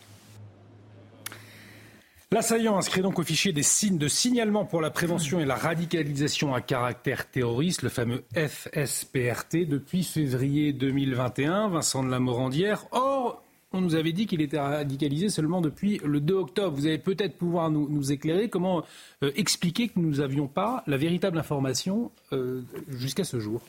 Bah, alors ça c'est une information qui est embarrassante effectivement euh, pour l'État et les services justement de renseignement. Euh, c'est un fichier euh, qui qui fait plus ou moins polémique, mais on voit simplement que il est un peu victime de son succès. Il y a beaucoup de gens qui sont inscrits comme fichier S et je crois plus de 20 000 en France, quelque chose comme ça. Ce qui fait que l'intérêt opérationnel en fait de, de, ce fichier peut poser question. Et là on voit bien que ça n'a pas fonctionné. C'est-à-dire que malgré des signalements qui ont été précis, euh, la dimension administrative, hein, qui est euh, qui est pas judiciaire, qui est pas contradictoire, qui est secrète, qui est en amont en fait du traitement judiciaire des informations, euh, a, pas été suffisant et ça n'a pas fonctionné. Et pourtant, Jean Messia, on peut euh, pas dire que la police, les services de renseignement n'aient pas fait leur travail jusque-là, puisqu'il était suivi, il avait été identifié comme étant radicalisé, mais manifestement euh, des euh, policiers qui n'avaient pas tous les moyens pour l'interpeller. En tout cas, ils n'avaient pas d'infraction euh, matérialisée pour pouvoir intervenir. Bah, d'abord, il en avait, puisque votre petit reportage l'a dit. il avait quand même menacé une professeure au moment de la minute de silence de Samuel Paty l'année dernière, je crois. Elle avait été suivie, elle avait déposé plainte, l'établissement lui-même avait déposé plainte. Bon, euh, s'il y a quand même des infractions qui sont caractérisées, quand il profère des menaces en disant mon nom euh, se prononce comme Kalachnikov, excusez-moi, c'est quand même signé. Le problème, si vous voulez, il vient de l'idée que c'est au gouvernement, à l'échelon politique, à l'État, de, de servir d'écluse, de savoir qui vient sur, sur notre territoire et qui sort. Mm. C'est quand même invraisemblable que dans le monde contemporain moderne, un État digne de ce nom, un État souverain, ne sache pas quels sont les étrangers qui sont sur son, territoire. Donc comme l'État se défausse de cette mission essentielle euh, euh, de, comment dirais-je, de, euh, de filtrer à travers les frontières et à travers la politique des visas, etc., qui vient et qui ne vient pas, à travers sa politique d'expulsion aussi, eh bien, on fait reposer tout le travail sur les services de renseignement. Quand vous avez 20 000 personnes, et même quand c'est 5 ou 6 000 personnes qui sont surveillées, c'est un effort de surveillance qui pèse sur nos services de police et de gendarmerie colossal. Colossal. Donc, le problème, c'est que ça n'arrête pas. Comme on vire personne, ou quasiment personne, et que l'immigration clandestine et légale continue d'arriver et qui charrie, tel un fleuve en crue, qui charrie en son sein des dangers pour notre société, on a su mener une plainte contre l'État pour inaction climatique. Quand on voit ce qui se passe et le nombre de personnes qui sont victimes de certaines immigrations, que ce soit du terrorisme ou que ce soit des actes criminels de droit commun, on est en droit de se poser la question de savoir si on ne peut pas mener contre l'État euh, une action pour inaction sécuritaire et identitaire. Alors, inaction, en tout cas, vous parliez d'expulsion. c'est vrai que c'est intéressant, Jonathan Sixou, puisque Gérald Darmanin a annoncé l'expulsion systématique de tout étranger considéré comme dangereux par les services de renseignement.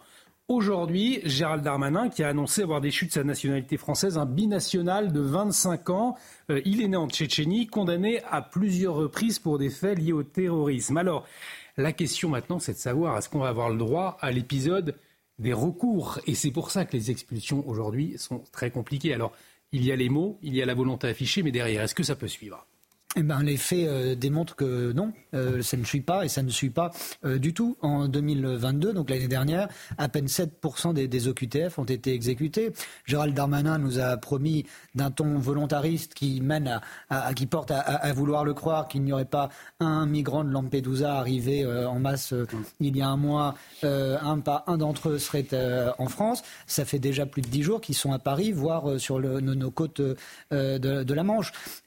si vous voulez on ne peut pas euh, malheureusement espérer euh, réellement euh, une, application réelle. On apprend que ce jeune Tchétchène est déchu de sa nationalité. Pourquoi n'est-il pas expulsé? C'est très bien de le déchoir, mais et après?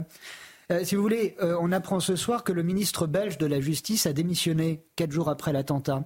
Il parle d'une faute individuelle monumentale. Or, quelle est la faute individuelle qu'il endosse en tant que ministre de la Justice la Tunisie, l'été de 2022, fait une demande à la Belgique d'extradition de ce terroriste.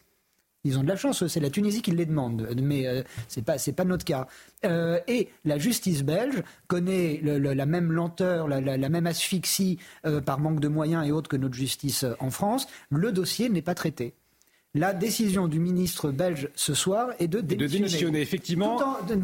il ne renvoie pas la balle au magistrat, il, parle dans son communiqué d'un magistrat compétent. On ne saura pas qui c'est, et euh, ce magistrat va pouvoir continuer d'oublier des dossiers, je pense, encore longtemps. Mais le ministre, lui, euh, prend ses responsabilités et démissionne. La Belgique a bien d'autres problèmes en matière de gestion de terrorisme, etc. Mais je vois dans ce geste une, certaine élégance. Vincent de la Morandière. Oui, sur ce point-là, euh, j'aimerais rassurer certains membres de ce plateau en disant que dès qu'une personne se retrouve en garde à vue et une personne qui n'est pas en situation régulière ou alors qui a un titre de séjour euh, provisoire euh, sur le territoire français, eh bien en fait, actuellement, on voit apparaître pendant la garde à vue une seconde procédure qui se met en place pour vérifier sa situation en fait administrative et euh, souvent des OQTF sont prononcés euh, pendant la garde à vue, mmh. euh, délivrés pendant la garde à vue, sans possibilité même effective de faire un recours, parce que dans ce contexte-là, il faut 48 heures, si vous voulez, pour formuler un recours contre l'OQTF. Et en fait, en, pratique, c'est pas possible de le faire dans les délais. Donc en fait, les... non mais attendez, l'OQTF en l'espèce, c'est un faire-part de mariage. Vous pouvez y aller et pas y aller ou pas y aller c'est pas une obligation de quitter. Où est le terme obligatoire dans obligation? C'est ça. Comment c'est que derrière, vous avez des milliers les personnes qui sont sur le qui jamais? Alors, en fait, euh, les, centres de rétention administrative, c'est pas une abstraction, c'est ah pas. Vous avez raison. Euh, c'est pas une annexe de Disney+. Il y a, il y a un nombre de places ridicules par rapport au, problème à gérer. Vous le savez très bien. Ils sont surpeuplés, ces centres. C'est aussi un problème. C'est même un problème humanitaire pour les gens qui y sont, parce qu'ils sont dans des conditions déplorables d'enfermement. Alors votre souci humanitaire euh, vous honore et j'entends ça, mais dans la loi sur dans sa globalité, justement dans la loi sur la l'immigration qui est en train euh, d'être discutée, en train d'être refondée, on voit qu'il y a une augmentation euh, du délai possible de, de, de, placement en centre de rétention administrative dans l'espoir de, de rendre plus effective mais pas ça, les Alors justement, vous parlez de politique migratoire. Vous, vous, parlez de la politique migratoire, Vincent de la Morandière eh bien, plus de fermeté. C'est ce que veulent les Français, en croire un sondage publié ce vendredi par le Figaro. Regardez, 78% des Français rejettent la politique du gouvernement sur l'immigration et 69% ne croient pas en l'efficacité de la prochaine loi immigration. Ce sont donc vers des mesures, Elliot Maman, plus répressives que les regards se tournent aujourd'hui. Oui, et c'est pas très surprenant au vu du caractère euh, récurrent des schémas euh, dont nous sommes en train de parler euh, actuellement. Je pense qu'il n'y a pas un jour sans que le chiffre des 95% de QTF non exécutés soit rappelé sur ces news. En même temps, ce n'est pas une volonté de mettre nécessairement à l'agenda ce genre de thématique-là, c'est aussi qu'au bout d'un moment, le réel nous conduit à faire un certain nombre de constats. Euh, et je, je, je, pense que, en effet, la loi Asile et Immigration de, de Gérald Darmanin a déjà été sérieusement vidée d'un certain nombre de son contenu euh, dans, les premières discussions qui ont eu lieu à l'Assemblée nationale. Et euh, je, crois que sur, le, sur la question de la Belgique simplement, pardon, je, je, suis un peu dubitatif parce que, alors en effet, on peut saluer le fait que la responsabilité politique soudainement semble reconnue euh, en Belgique, parce qu'en France, on penserait absolument inenvisageable de voir un ministre reconnaître les responsabilités et la faute de ses subordonnés et démissionner pour cette raison-là. En même temps, je crois tout de même que le climat idéologique en Belgique, notamment autour de ces questions-là, est encore plus délétère que celui qui règne en France. Et si je pouvais tout de même me saluer d'une chose, c'est que précisément, il y a tout de même une prise de conscience euh, dans l'opinion publique française, également dans une partie de la presse euh, qui, euh, assurément, n'est plus du tout dans une culture du déni et qui aujourd'hui voit, les choses en face. Et le, sondage que vous venez de citer en est tout de même un témoignage. Et c'est vrai que ce projet de loi immigration, qu'est-ce qu'on en retient pour le moment? Eh bien, c'est la régularisation des sans-papiers pour les métiers en tension. Or, qu'est-ce que veulent les Français, en tout cas ceux qui ont été sondés? Ce sont des mesures très concrète, en tout cas deux mesures. 75% souhaitent expulser un étranger, euh, même si celui-ci est arrivé avant 13 ans. 73% retrait du titre euh, de séjour euh, à un étranger pour adhésion à l'idéologie djihadiste. C'est finalement, Vincent de la Morandière, assez simple, assez concret aujourd'hui ce que veulent les Français euh, visiblement. Et on a, on a le sentiment que avec la justice, c'est très compliqué. On en parle depuis tout à l'heure avec ces multiples recours. Euh, on a l'impression qu'on se tire une balle dans le pied systématiquement. Oui, en fait, euh, les Français euh, montrent une ligne qui est euh, pour le coup intéressante. C'est-à-dire qu'en fait, adhérer à une idéologie meurtrière, mortifère, ne peut pas être impuni et surtout sanctionné par le renouvellement d'un titre de séjour. Sur ce point-là, je ne vois absolument, absolument rien à dire. Par contre, et c'est vrai qu'on ne peut pas faire de l'immigré en général euh, un danger. 75% euh, autorisation d'expulser un étranger condamné. Hein, condamné. Condamné. Mais c'est ça en fait. Et il faut bien voir que sur la question administrative, en fait, le, il y a une séparation entre l'administratif et le judiciaire. L'inscription au fichier S, il se fait de manière non contradictoire et secrète. C'est-à-dire qu'un voisin qui ne peut pas vous supporter, euh, une ex-compagne qui veut se débarrasser de vous ou veut créer des problèmes, peut en fait simplement par ses signalements vous faire inscrire au fichier S. Et ça, c'est un, c'est quelque chose qui est non judiciaire, qui peut pas être vérifiable, qui peut pas être débattu. Et ça, effectivement, il faut prendre une certaine prudence. Et donc, le critère judiciaire de la condamnation me semble euh, strictement nécessaire pour faire la séparation euh, des sanctions. On va revenir sur la polémique de ces dernières heures entre Karim Benzema et le ministre de l'Intérieur Gérald Darmanin. Mais avant, Jonathan Sixou, Jean Messia, vous vouliez euh, ajouter un, mot. Juste un mot par rapport aux chiffres que nous que vous nous, que vous nous montrez, mais comme tant d'autres euh, auparavant, euh, c'est, il est marquant de voir la différence entre ce que pense l'opinion publique en France comme ailleurs en Europe, hein, et euh, les politiques qui sont menées. On voit bien qu'il y a une différence incroyable entre, entre ces deux-là. Et c'est clair, puisque les, les Jean Messia, ce sont des, des, mesures finalement assez simples, compréhensibles, euh, concrètes, et on a le sentiment que c'est impossible de les prendre, en tout cas pour le politique aujourd'hui, comme le souligne Jonathan Sixou. Bah, le grand paradoxe français, si vous voulez, c'est que depuis des années maintenant, les Français euh, disent leur scepticisme et leur refus de davantage d'immigration, mais quand il s'agit d'aller voter, ils renouvellent le pouvoir des partis qui sont favorables à l'immigration.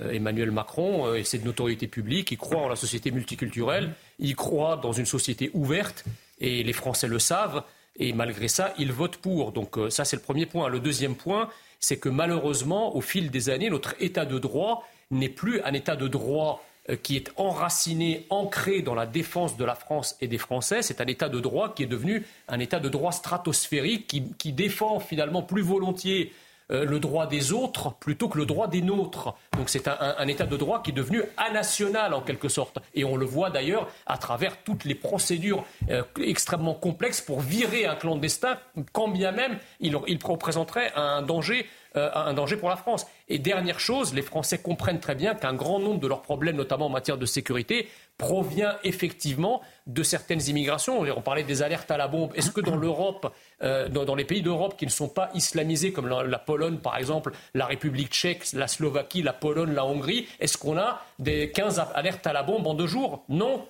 Est-ce qu'on a des profs qui sont euh, égorgés? Non. Est-ce qu'on a autant d'agressions, autant de faits de délinquance Non. Pourquoi?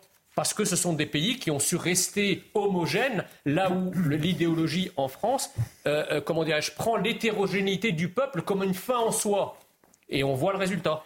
Le lien entre l'immigration et, la délinquance, c'est vrai qu'on en, débat euh, depuis un moment maintenant, et beaucoup de politiques d'ailleurs à droite euh, on fait ce lien. On se souvient notamment lors de la dernière présidentielle. Je vous propose un bref retour sur la polémique de ces dernières heures. À présent, polémique qui se poursuit.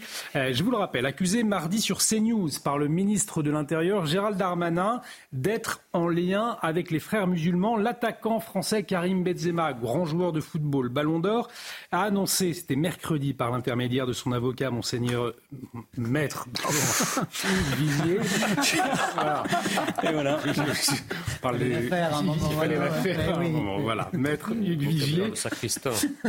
La robe d'avocat reprend la soutane sacerdotale. Donc il n'y a, pas vraiment d'erreur. on y va. Voilà. Maintenant, il y a à fourcher. Pardonnez-moi. Maître Hugues Vigier. Euh, donc son intention de porter plainte, on reprend contre euh, Gérald Darmanin, euh, le ministre de l'Intérieur, qui a assuré qu'il allait retirer si ses propos à une condition, si le joueur s'exprimait sur la mort de Dominique Bernard, on le rappelle, tué par un terroriste islamiste. Pas de publication sur les réseaux sociaux à cette heure de Karim Benzema, mais beaucoup de réactions politiques. Écoutez.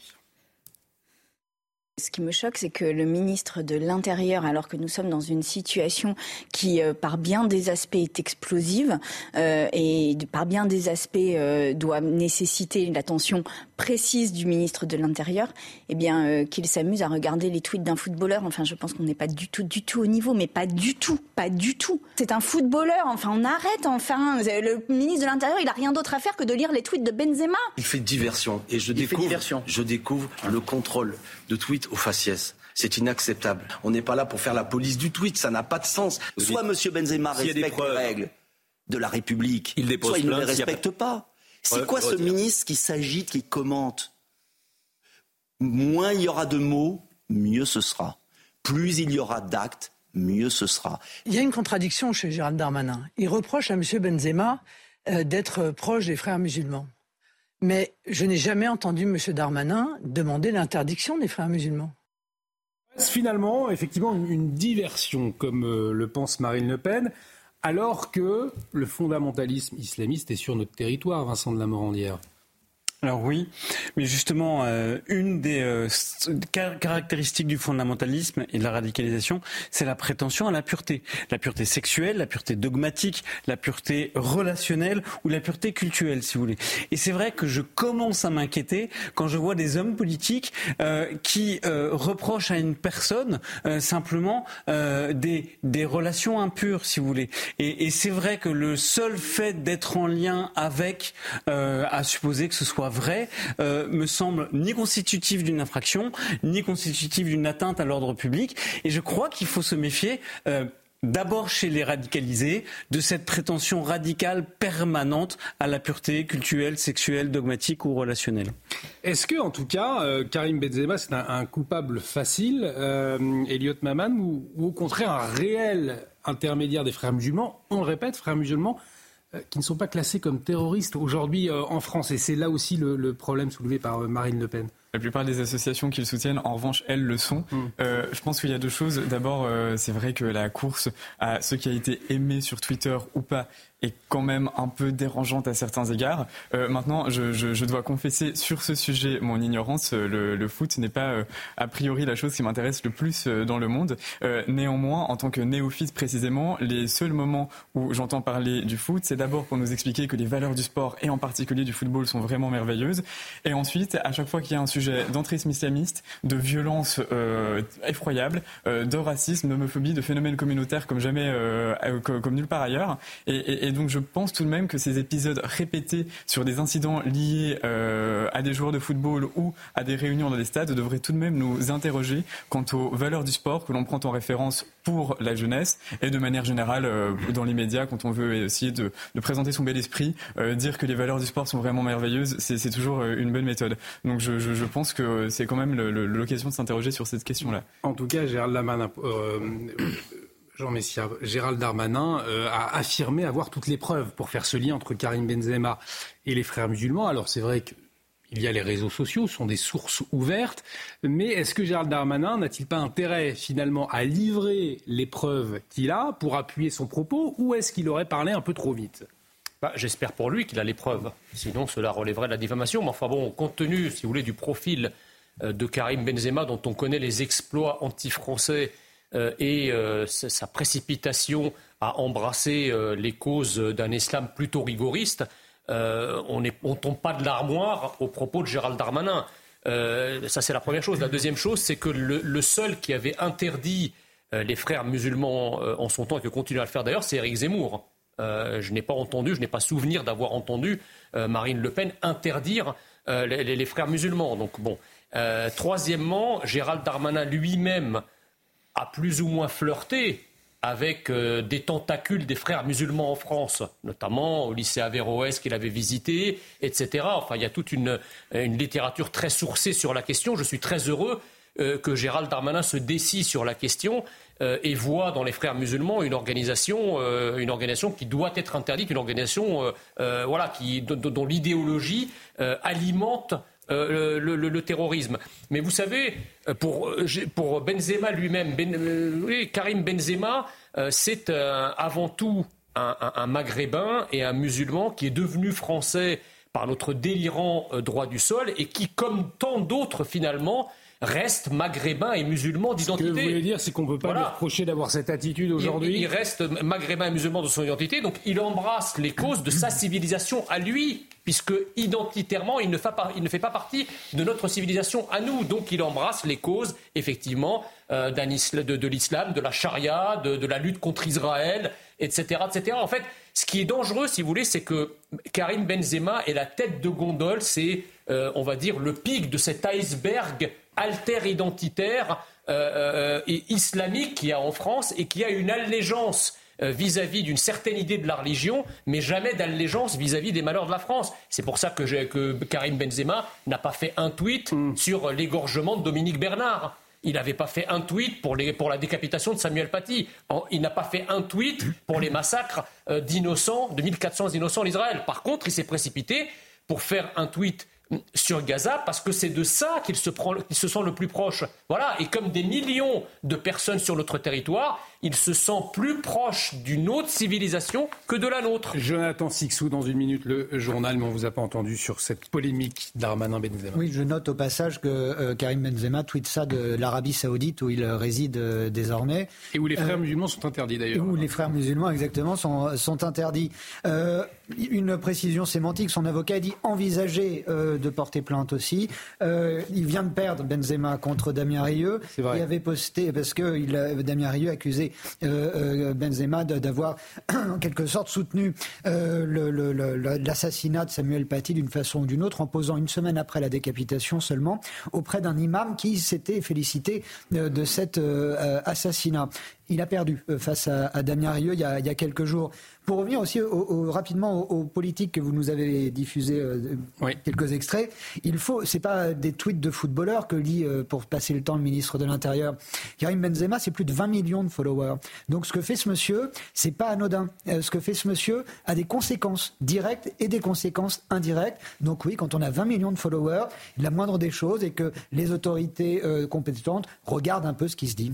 Dans l'actualité également ce soir, Emmanuel Macron qui s'est entretenu aujourd'hui avec les familles des otages franco-israéliennes. On va en parler euh, dans un instant, mais tout de suite, il est 23h30. Le journal, c'est avec Maureen Vidal.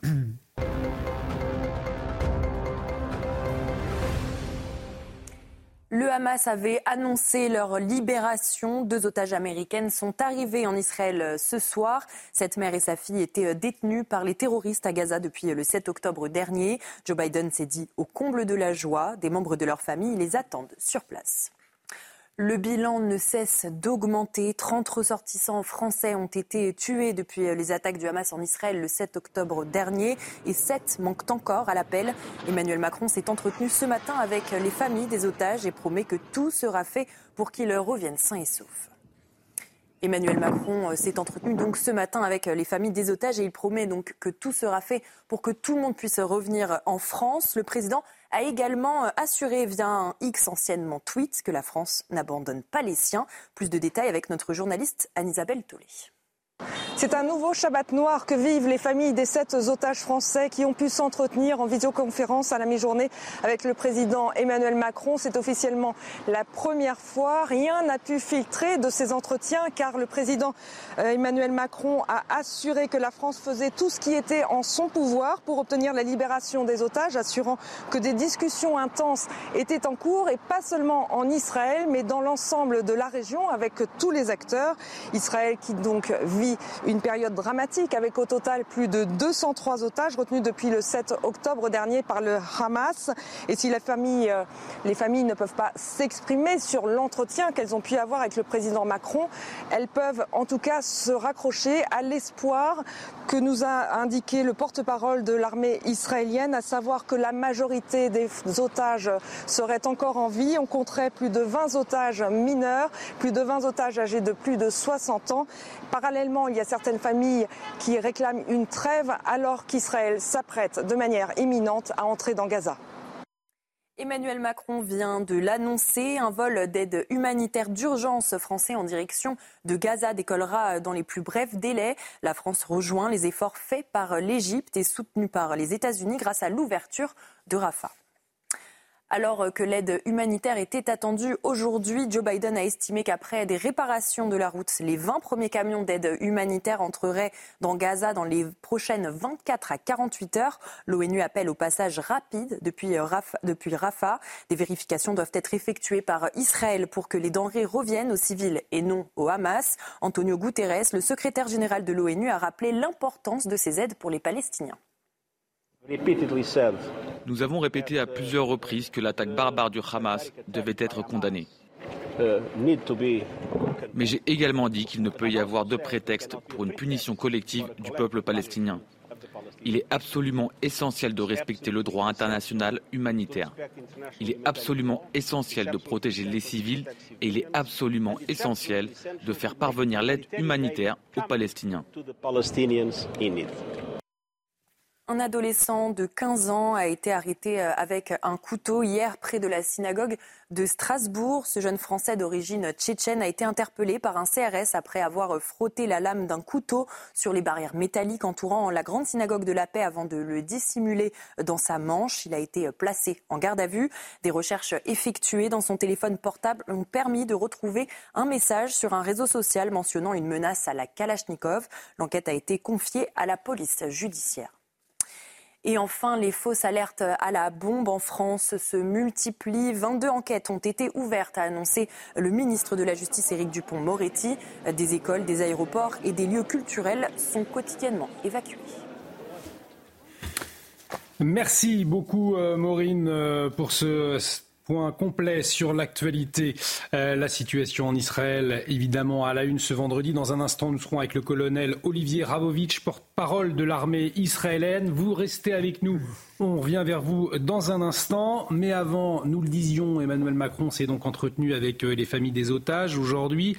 Alors, selon un dernier bilan du ministère des Affaires étrangères français, eh bien, euh, il y aurait 30 morts. Il y a 30 morts euh, après l'attaque euh, terroriste du Hamas en Israël. 7, 30 Français. 7 euh, sont toujours portés disparus. Et pour le moment, eh bien, l'Élysée tâtonne hein, pour savoir si Emmanuel Macron doit aller sur place. Les explications de Florian Tardif. Emmanuel Macron se rendra en Israël quand ce déplacement sera jugé utile. Utile, c'est le terme qu'on nous répète, voire qu'on nous rabâche à chaque fois que l'on pose la question à un membre de l'entourage du président de la République. Alors que faut-il comprendre? Il faut entendre que le chef de l'État ne se déplacera euh, que pour obtenir euh, des avancées sur le terrain, c'est-à-dire la mise en place par exemple d'un couloir humanitaire ou euh, sur la libération d'otages potentiels. Ce n'est pas du théâtre ce que l'on fait, m'a-t-on récemment expliqué quand j'ai posé justement la question à un membre de l'entourage du président de la République. Ce qui est sûr, c'est Emmanuel Macron a reçu l'invitation à se rendre à une réunion euh, sur la Palestine, réunion régionale et internationale organisée demain au Caire. Pour l'heure, il n'a pas encore répondu à l'invitation de son homologue, le président Al-Sisi, avec qui il doit échanger, selon nos informations. Lui donnera-t-il une réponse euh, favorable? Ce n'est pas sûr, compte tenu euh, du contexte national. Cet attentat qui a frappé le pays il y a une semaine à peine, avant de s'occuper de la situation à l'international, il est avant tout le président des Français. C'est ce qu'on m'a récemment expliqué encore dans son entourage.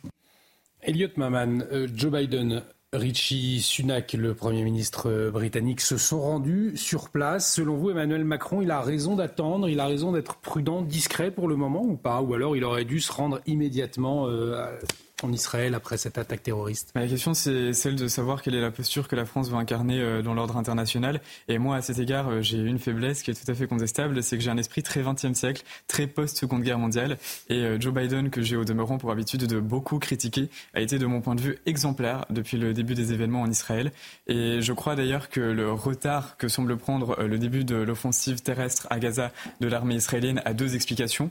D'abord, évidemment, la nécessité de préparer les réservistes et également de tous les réunir en Israël, parce qu'évidemment ils sont éparpillés un peu partout dans le monde, et d'autre part tout de même les pressions diplomatiques occidentales, euh, parce que de nombreux gouvernements, et Joe Biden en tête, ont, dit que la priorité absolue avant de déclencher des, combats un peu aveugles dans Gaza était de s'assurer qu'un maximum euh, de familles occidentales prises en otage euh, dans les tunnels de Gaza puissent être rapatriées ou du moins mises en sécurité.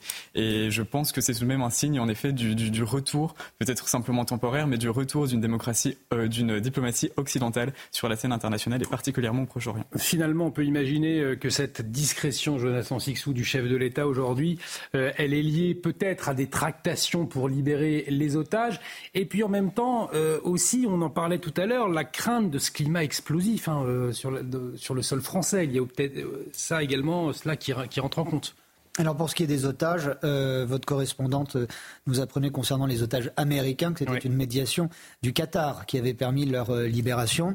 Quand on connaît le poids diplomatique des États-Unis, vous imaginez bien que la France doit sûrement passer par des pays de la région, d'autres puissances. La France qui a de, très bons liens évidemment aussi avec le Qatar. Donc peut-être que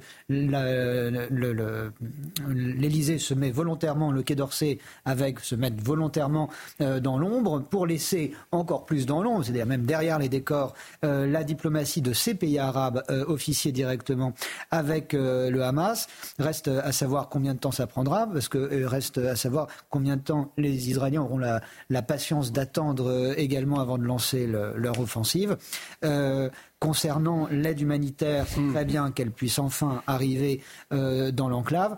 Euh, juste une chose, on n'a pas entendu M. Guterres euh, en début de semaine, lorsque l'UNRWA, qui est la branche humanitaire de, l'ONU, a tweeté une information qu'elle a très vite retirée dans, dans, l'heure, qui annonçait que le, qui annonçait que le Hamas, le Hamas avait pris possession, avait exproprié l'UNRWA dans la bande de Gaza de ces locaux et avait pillé, alors qu'il y a pourtant, euh, c'est pourtant sanctuarisé, leur réserve de pétrole qui ne doit servir qu'au euh, qui ne doit servir qu'aux hum, véhicules devant livrer de l'humanitaire. Et également, ils avaient fait main basse sur tout ce qui était médicaments et nourriture surtout.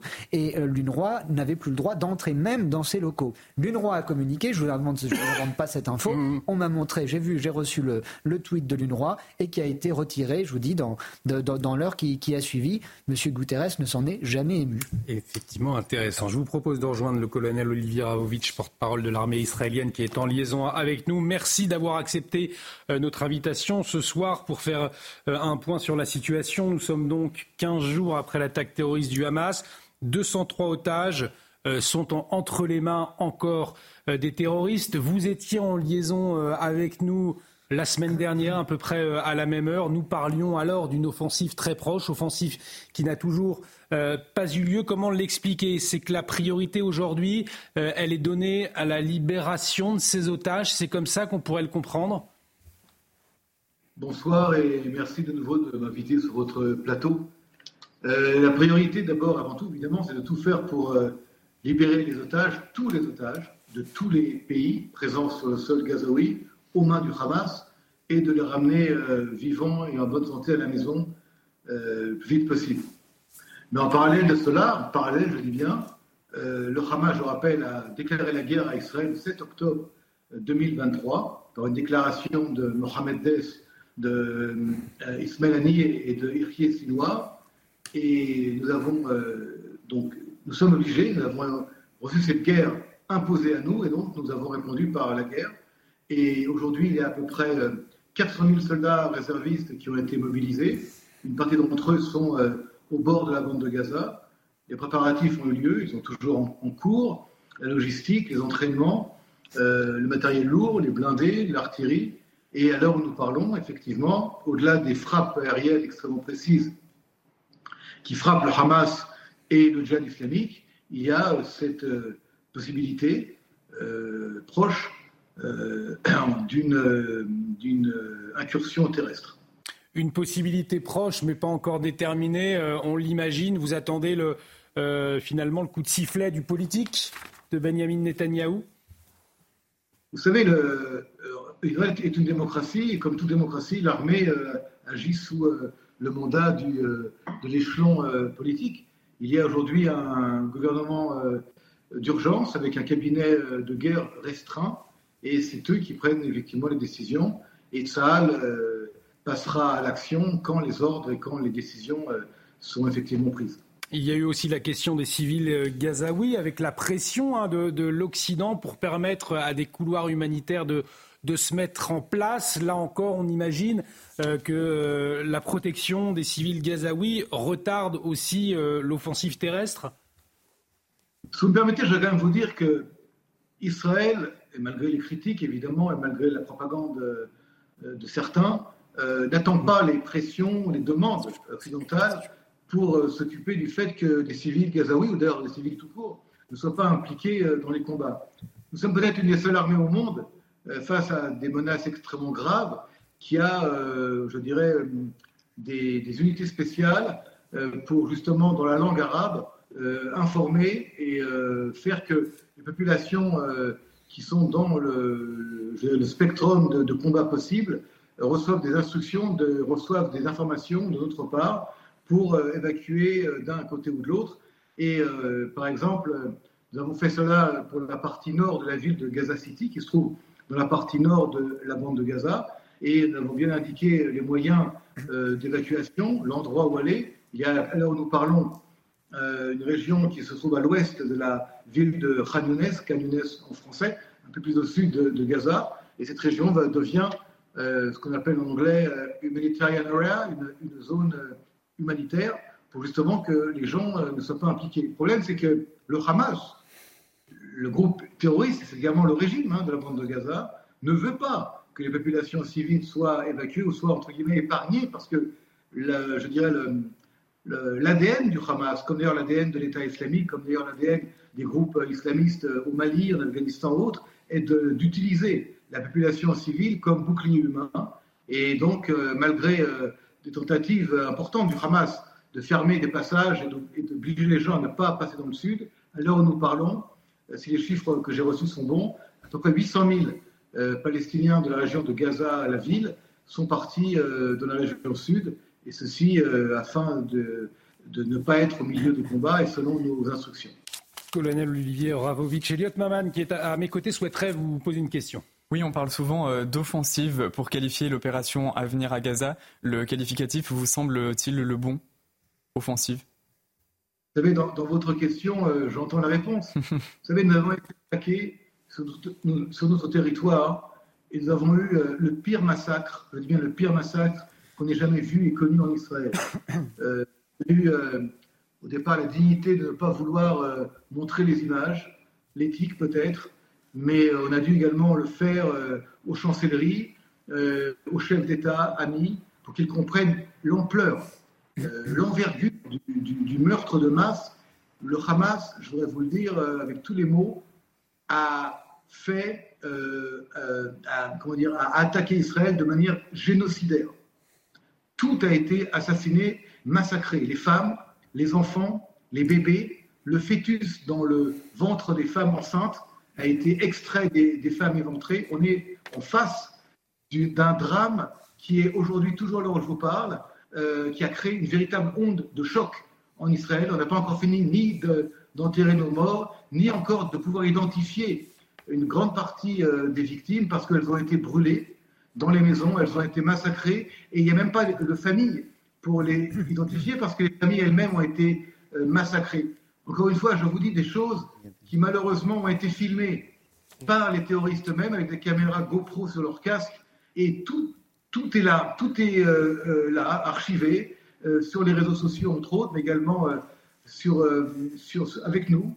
On a toutes ces images atroces, horribles, et ceci, pour répondre à votre question très rapidement, ceci est la raison pour laquelle Israël rentre en guerre et va détruire le Hamas et le djihad islamique dans la bande de Gaza, tout en faisant tout, et je pèse mes mots, vous pouvez me citer, pour épargner les Gazaouis, les, innocents, qui n'ont absolument rien à faire, sauf malheureusement d'avoir été pendant plus de 16 ans des otages. Merci. On, on, arrive malheureusement au terme de cette émission. Merci Olivier Ravovic euh, d'avoir témoigné. Merci de, de venir régulièrement euh, prendre la parole sur, notre antenne. On vous souhaite bien évidemment euh, bon courage euh, sur place.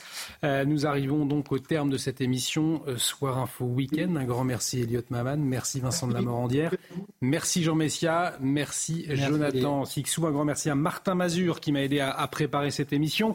L'actualité continue sur CNews. Dans un instant, l'édition de la nuit, c'est avec Adrien Spiteri. Pour ma part, je vous retrouve à 17h demain dans Punchline et puis à 22h pour Soir Info Week-end. Excellente nuit sur notre antenne, à très vite.